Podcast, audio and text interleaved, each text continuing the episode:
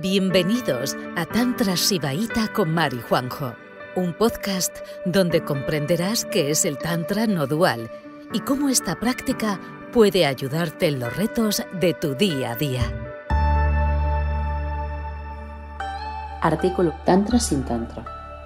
Cuando decidí acercarme al Tantra por primera vez, yo pensaba que había aspectos de mi sexualidad que debía sanar. En aquel momento sabía poco o nada de la espiritualidad pero ya tenía un par de ideas preconcebidas sobre esta vía, extraídas de la cultura colectiva. Entré a un herbolario, abrí una revista que se llamaba Verdemente, y como una maravillosa casualidad vi un recuadro que anunciaba Espacio Tántrico. Llamé y concerté una cita con el que fue mi maestro de Tantra Sibaita durante más de un año. La verdad es que no sané mi sexualidad. Aprendí que no había nada que sanar. En una sesión de dos horas, mis supuestas pulsiones enfermizas empezaron a parecerme simplemente gustos poco comunes, al poder contemplarlo desde otro ángulo. Me di cuenta que las cosas no tienen un significado, el significado se lo damos nosotros. Salí liberada, descargada de peso. Los colores eran más brillantes, los olores más nítidos. Sentía mi cuerpo recorrido por un cosquilleo delicioso. Entonces no sabía que esto que sentía era spanda, la vibración de la conciencia en mi cuerpo expandido.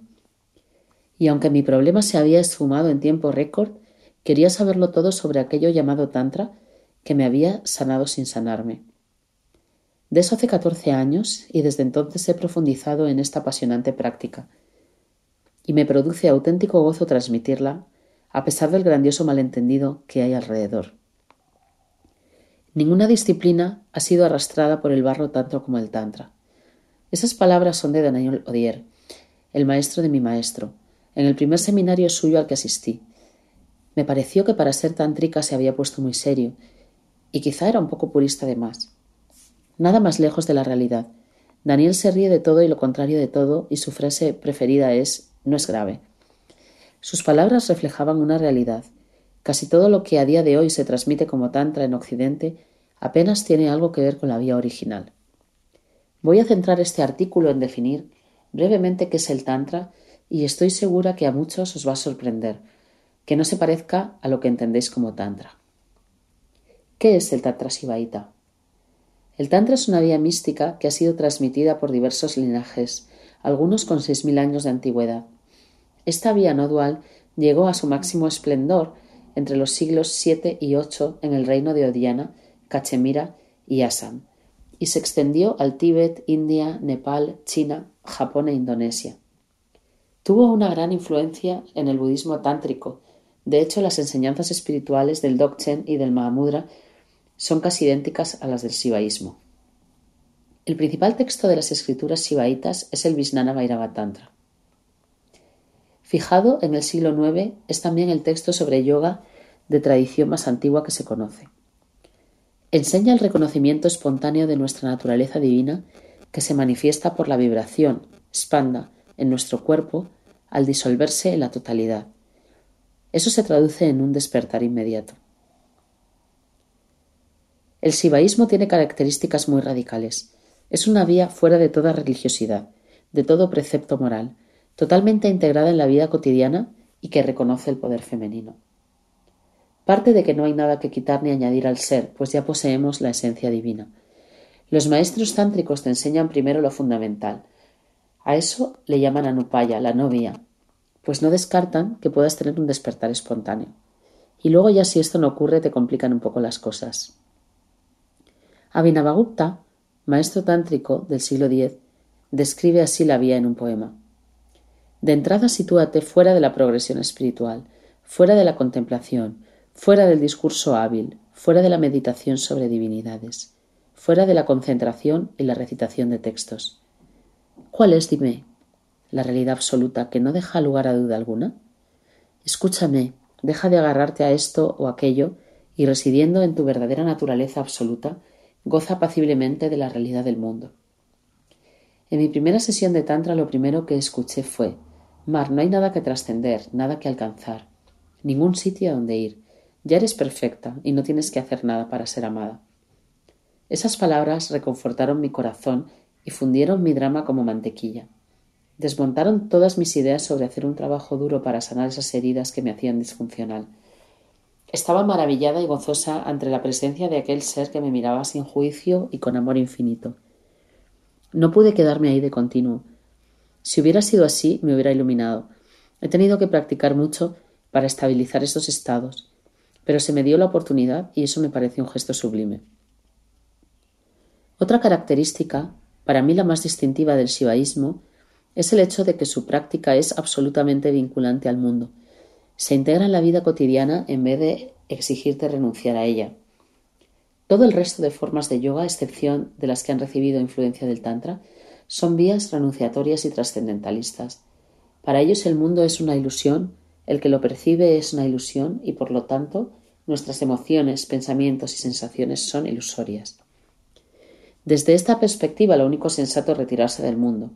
El Tantra, por el contrario, sostiene que todo es real Así que se preguntan cómo es posible alcanzar la libertad y la experiencia divina en el seno mismo de la realidad del mundo. Esta idea loca de que no solo ya estamos percibiendo la divinidad, sino que somos la divinidad misma, se llama no dualidad. Los tantricas son muy particulares a la hora de agarrarse a la no dualidad, y la moral y el clasificar las cosas como buenas o malas te pone en la dualidad en un microsegundo. El Visnana Vairava Tantra dice la pureza exaltada por los religiosos ignorantes parece impura al tantrika. Libérate del pensamiento dualista y no conozcas nada como puro o impuro. Por eso algunos tantrikas practicaban algo que se llamaba machara, vía de la mano izquierda. Se entregaban a actos considerados impuros o transgresores, según las normas sociales, ya que para el que se ha quitado el velo del pensamiento dual, no hay puro ni impuro, bueno o malo, luz u oscuridad. Ejemplos de estas prácticas son comer carne, beber alcohol, consumir estupefacientes, dormir sobre cadáveres incinerados o practicar la unión sexual como modo de meditación. Llegado a este punto, voy a plantear la cuestión que estáis esperando. ¿Qué tiene que ver el Tantra con el sexo y las relaciones de pareja? Se dice que el Tantrika hace leña de todo. Su práctica no desecha ninguna experiencia humana y por lo tanto tampoco la sexualidad o las relaciones románticas. Sin embargo, la vía tántrica tiene tanto que ver con el sexo como con acariciar a un corderito o correr una maratón. Si se hace con presencia es puro tantra. En caso contrario, no tiene ninguna relación. Para el tantrika nada importa la acción en sí. Cada circunstancia puede ser una puerta a la experiencia mística, pero ninguna es necesaria. Ni sentarse a meditar, ni recitar mantras, ni ayunar, tampoco tener sexo, Solo importa la presencia, totalmente desprovista de forma. Esa manera de vivir la espiritualidad, aunque asequible para todos, es muy descarnada. No deja más certezas a las que agarrarse que la propia conciencia. La idea de que el Tantra es una corriente de la espiritualidad que se aplica exclusivamente al sexo y a las relaciones es un enorme malentendido.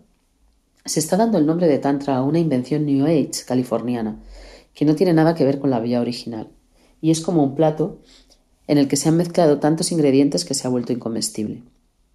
El Tantra es una vía que abraza totalmente la sexualidad, pero en el sentido de la apertura de un cuerpo que disuelve sus límites para fundirse con el todo. Si no tenemos una relación sensual con nuestro vaso de zumo, no podremos tenerla con un ser humano, por mucho que nos entreguemos a tristes ejercicios genitales como los que proponen en algunos talleres. Abhinavagupta en el siglo X estableció las prácticas del yoga tántrico basándose en el Vijnana Vairava Tantra. Prácticas que no tienen nada que ver con lo que entendemos ahora mismo por yoga. No hay asanas. La práctica física es una danza libre llamada Tandava. No hay pranayama. Según Abhinavagupta, es completamente inútil y peligroso. Y tampoco bandas. Esas concentraciones para atesorar energía como en una caja fuerte para cuando no haya. Ellos tenían la idea de que la única manera de perder energía es tensarse. Y mientras que un cuerpo está totalmente abierto, recibe constantemente la energía de la totalidad, y no le hace falta nada más. ¿Os podéis imaginar qué pensaba Abhinavagupta sobre apretar el perineo para retener la eyaculación? Pues ese ejercicio se transmite cada día como si fuera una práctica tántrica. Talleres de Tantra prometen sanar tu relación de pareja, atraer al compañero que deseas, manejar tu energía sexual para materializar lo que quieras en la vida, sanar energías emocionales. liberarte de los apegos, iniciarte en la sexualidad sagrada, reavivar la pasión perdida, una mejor comunicación con tu pareja, orgasmos increíbles, erecciones eternas. Para ello te dan herramientas de origen variado que nada tienen que ver con la vía original. Técnicas de respiración, yoga en pareja, prácticas taoístas, chikung, sanaciones de útero, inserción de huevos vaginales, talleres en el agua, círculos de hombres y mujeres. Además te enseñan a realizar rituales de unión sagrada como si a través de la sexualidad fuéramos a llegar a la iluminación. Pero nadie te habla de presencia ni de fusión con la totalidad. Sin presencia solo estamos cegados por el pensamiento dualista. Somos dos neuróticos entre flores e inciensos creyéndose Shiva y Satki. Algunos títulos que encontramos en España de los retiros que se celebran actualmente son Sanación de útero en pareja, Amor taoísta, Alquimia, El amor y la complementariedad, etc. Y veréis infinidad de artículos que tratan sobre los beneficios de retener la eyaculación y apretar el perineo bajo el nombre de Tantra. La mayoría de sus facilitadores, además, nunca han leído un Tantra Sutra o los Agamas, ni han recibido la transmisión de un linaje. Os puedo asegurar que los conceptos de Tantra rojo, rosa o blanco no están en las escrituras. Tampoco se habla de Tantra con ropa o sin ella. Un tántrica no entraría jamás en esas consideraciones morales. En la iconografía tántrica se representa a las yoginis sin ropa porque están desnudas de su ser artificial, pero curiosamente muchas vivían solas en lugares aislados, de modo que copular con hombres no debía ser una de sus prioridades. El problema no solo que se está vendiendo algo que no es, sino que se crean distracciones con técnicas que se alejan de la presencia en el aquí y ahora, que es el único sitio donde todo se sana y donde se encuentra la calidad en el amor y en el sexo que tanto estamos deseando. Y para concluir, nada de esto es importante. El Tantra es solo una vía más al despertar, una muy buena y que gozo practicando. Pero como ya he dicho, ninguna puerta es necesaria, ni hacer tandava ni visualizaciones de Madhyendrenath o leer los Tantra Sutras. El sentimiento que me lleva a escribir es que esta amalgama que se está enseñando como Tantra no apunta a la presencia desnuda en este momento en el que lees estas líneas, que es lo único real. Son estrategias mentales para conseguir un estado inventado en un tiempo que no existe. ¿Cuántas vueltas vas a dar para estar aquí?